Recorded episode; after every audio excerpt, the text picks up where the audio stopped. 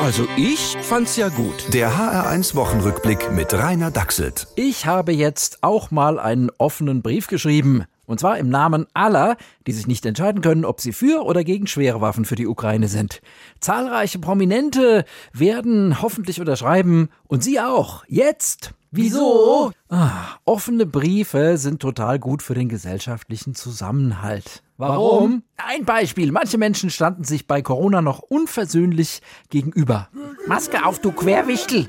Versteck dich doch unterm Bett, Paniktröte! Und jetzt finden sie Gemeinsamkeiten. Ich find's so wichtig, dass wir alle für Waffen unterschreiben. Und ich erst. Gemeinsam geht man auf Menschen mit anderer Meinung zu. Versteckt euch doch unter Bett, Friedenswindler!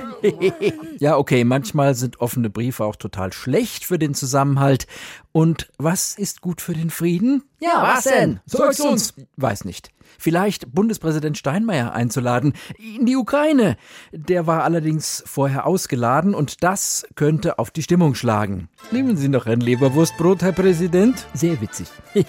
Ich habe aber keinen Appetit. Was ich noch fragen wollte, wie ist das mit den schweren Waffen? Also wenn Sie das meinen, ich habe keine dabei. ja, früher hat Steinmeier im Konfliktfall immer geholfen. Eine Rede von ihm und beide Kriegsparteien waren friedlich eingeschlafen, aber das funktioniert heute nicht mehr. Ja, was funktioniert denn heute noch? Weiß nicht, noch nicht mal die Ausreden von Manuela Schwesig. Also erstens weiß ich nichts von dieser Klimastiftungsurkunde und zweitens ist sie überhaupt nicht über meinen Schreibtisch gegangen und drittens, also ich könnte ja beschwören, eben hatte ich sie noch. Tja, was hilft gegen Vergesslichkeit? Lockdown, Lockdown. Stimmt.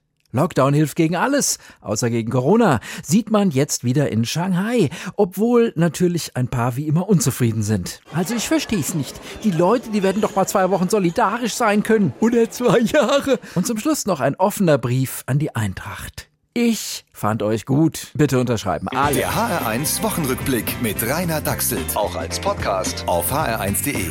HR1. Genau meins.